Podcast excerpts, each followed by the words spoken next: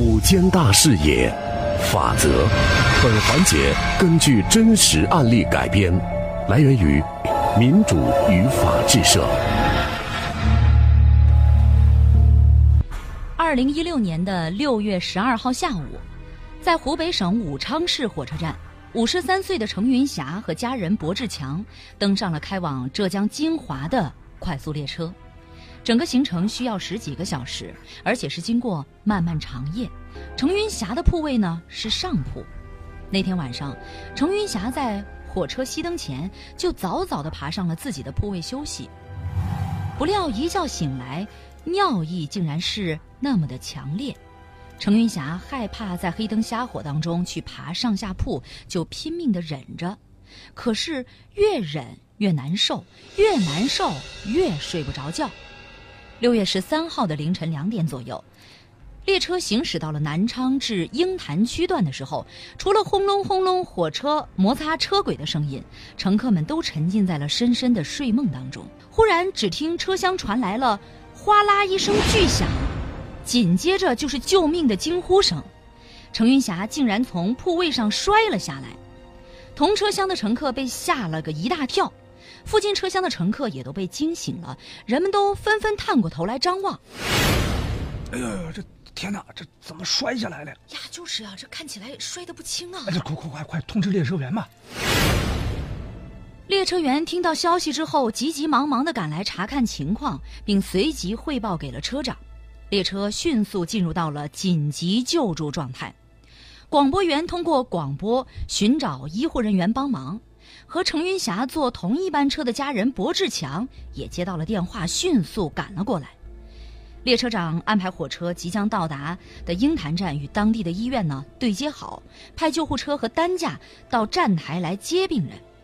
列车驶进鹰潭站，程云霞就立即由救护车送到了当地的医院。医生当即为程云霞进行了手术，治疗了两个多月之后，是伤愈出院了。但是程云霞留下了严重的后遗症，左肩关节功能无法恢复到正常，造成了终生的伤残。住院期间，成都铁路局承担了程云霞的医疗费用。程云霞认为这次事故的主要责任是在列车方面，他和家人多次找这趟列车的所属单位成都铁路局的相关部门要求赔偿。哎，这你们怎么又来了？什么叫又来了？这你们不赔偿，我就一直来。这睡上铺的人那么多，这一趟火车得多少人睡上铺？你自己说。你妈妈自己摔下来，这怎么会让我们负责呢？这如果不是你们安全措施不到位，我妈我妈她怎么会摔下来？我们本来就没有责任，只是出于道义才给你们垫付了住院期间的医疗费。你们不仅不知道感激，还要继续索赔，一次一次过来闹。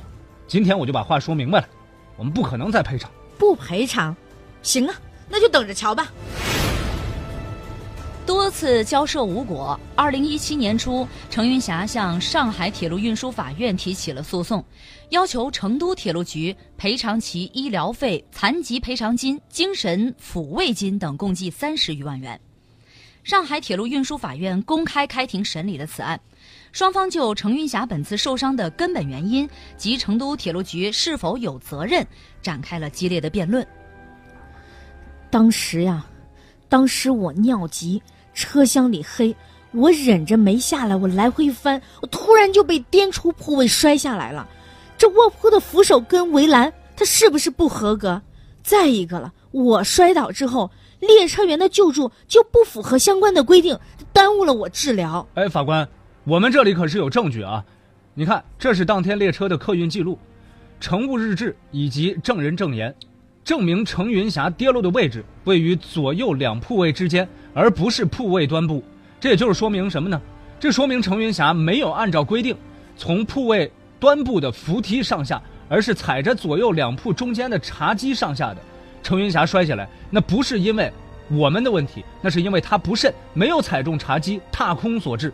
你不管我是怎么下来的，我是不是从你们火车上铺摔下来的？话不能这么说。是您的责任，就是您的责任。我们垫付医药费已经是出于道义了。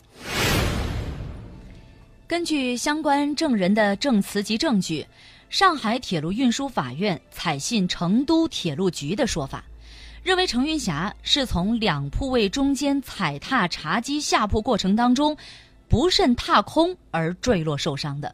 其受伤的根本原因是程云霞自己的重大过失，因此成都铁路局作为承运人，对乘客程云霞的受伤是没有责任的。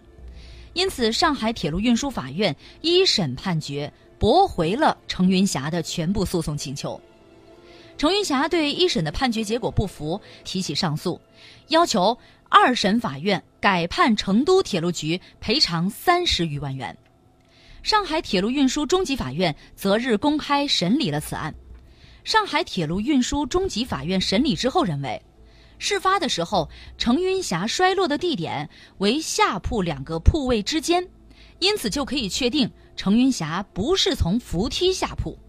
根据现有的证据，此次列车不具备突发剧烈颠簸、倾斜、急刹车，或者是足以导致一个完全明示行为能力人在睡眠过程当中直接摔落的情况出现。同车厢的其他乘客也没有出现摔落或者是受伤的情况，就表明程云霞对自身的行为没有尽到基本的注意的义务。同时，成都铁路局已就床铺、扶梯及相关附属设施的安全完善进行了举证。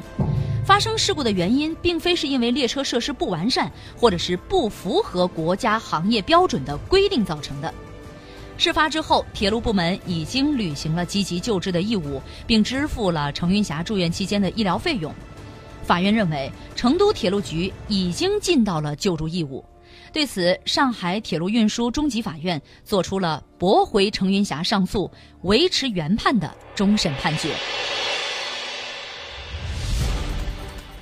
感谢各位的收听，感谢我们的合作单位民主与法制社。本期法则记者杨成慧、刘爱武、杨维松。本期法则编剧陈蕊。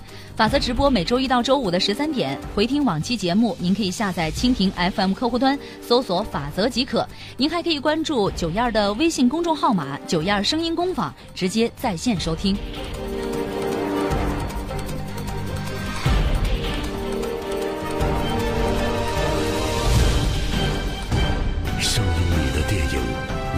自己的导演。电器剧场的电波正在播出。